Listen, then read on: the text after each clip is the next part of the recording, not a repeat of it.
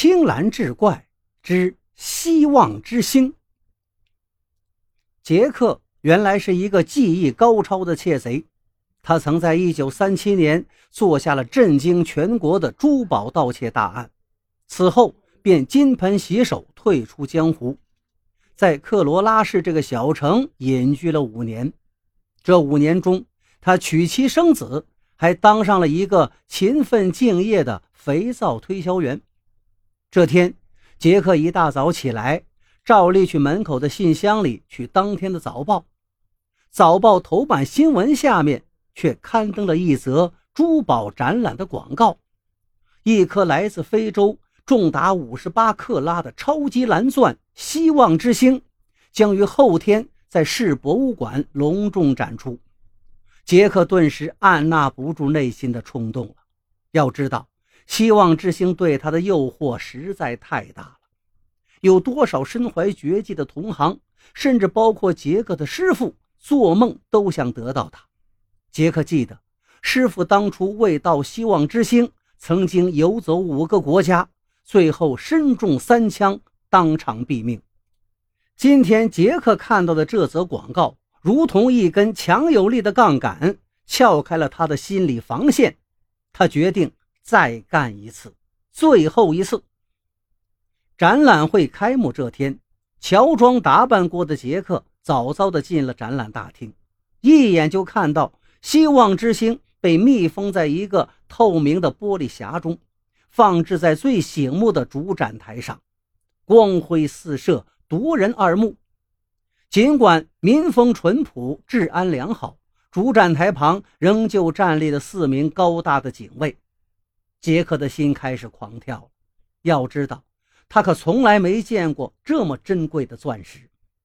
他尽量克制着自己激动的情绪，拄着手杖，慢慢的靠近希望之星，仔细端详一番之后，忍不住伸出手去摸了一下那个玻璃匣子。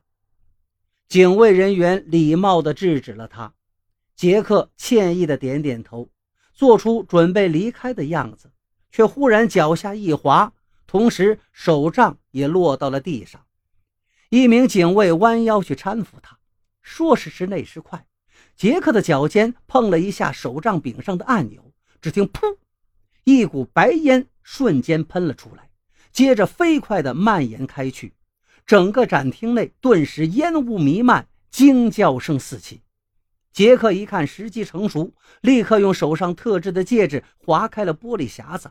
凭着职业敏感，他摸到了希望之星，把它紧紧攥在手里，然后借助浓浓的烟雾窜出了展厅。就在他即将跑上大街时，一名隐藏在暗处的警察突然朝他开了一枪，子弹划伤了他的右腿。杰克顾不得疼痛，拖着伤腿一路狂奔到了克罗拉山的山口。杰克抬头一看，这时虽是中午。天空却阴沉的厉害，看样子一场暴风雪马上就要来临了。可眼下要退回去是不可能了，警察肯定已将身后所有的道路都严密封锁。可是要想翻过眼前这座山，也非常的困难。这该死的右腿被子弹划了一下，已经有些不听使唤了。怎么办？杰克考虑了半天，最后决定还是翻越科罗拉山。这时，狂风四起，大雪铺天盖地落了下来。杰克强打精神，捡了一根树枝当拐杖，一瘸一拐，沿着崎岖陡峭的山道往前走。路又窄又滑，杰克很多时候不得手脚并用，像羊一样爬行。大风卷袭着雪花，沿着山坡吹过来。不知过了多久，小路上的积雪已经有一英尺厚了。杰克在大雪中艰难地行进，双手交替抓着裸露的岩石和树根，大口大口地喘着粗气。终于，他再也爬不动了。杰克绝望地看向山顶，虽然只剩下几十英尺的距离，可自己却无法到达了。这难道是上帝对我的惩罚吗？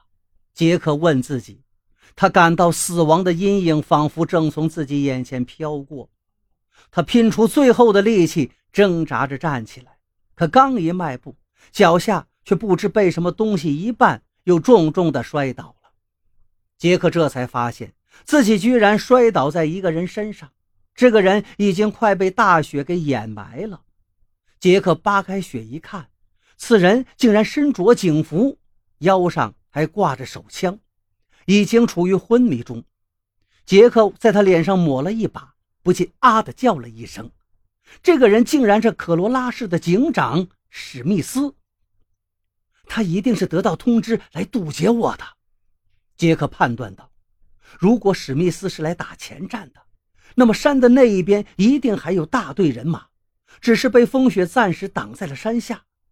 看来我已经无路可逃了呀。”杰克卧倒在雪地中，伤腿疼得厉害。他感到自己体内的血似乎要流完了。他想，应该告诉妻子真相了。自己已经骗了她整整五年，这五年来，她一直认为自己的丈夫就是一个优秀的肥皂推销员。不过，看来这点可怜的心愿，怕是再难实现了。杰克决定放弃努力，听天由命。我死不足惜，只可怜女儿才三岁就没有了父亲。他感叹着。过了一会儿，风雪变小了，杰克又慢慢来了点精神。忽然，他感到身旁的史密斯警长似乎动了一下。杰克心头一喜，如果我能把他叫醒过来，请他带个口信给我的妻子，不必再为自己不争气的丈夫伤心，他一定能办到的。只是如果他活过来，我可就真的插翅难逃了。杰克犹豫了。最后，他还是把手放到了史密斯的心口，他的心脏果然还在跳动着。杰克不再多想，拼命地给他按摩。几分钟后，史密斯神奇地清醒过来。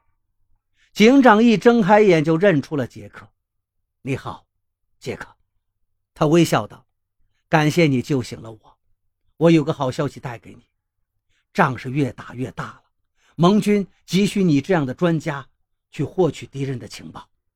你这几年不出江湖，我们没办法找到你。现在前方情况紧急，我们只好设下钻石展览的圈套来引诱你出山。开枪把你打伤是逼你从这里过山，这些都是计划中的一部分。你能带伤爬上山，说明耐力依旧很好。你肯在绝境之中救活我这个假装昏迷的警察。说明你良心未泯。杰克愣住了，像听天书一般吃惊地张大了嘴，却一句话也说不出来。半晌之后，他才结结巴巴地问道：“你们，你们真的不抓我吗？你被批准戴罪立功，你赶快养好身体，去窃取敌人的情报吧。哦，不对，那不叫窃取，应该叫战斗，因为你已经是一名战士了。”史密斯警长笑着说：“杰克还是不大敢相信这一切都是真实的。”这时，一名军情局的官员带着几名医生从一块大石头后面走了出来，微笑着向杰克伸出手：“祝贺你，杰克！祝你顺利通过了考验。”看着医生手中急救箱上的红十字标记，杰克顿时泪流满面。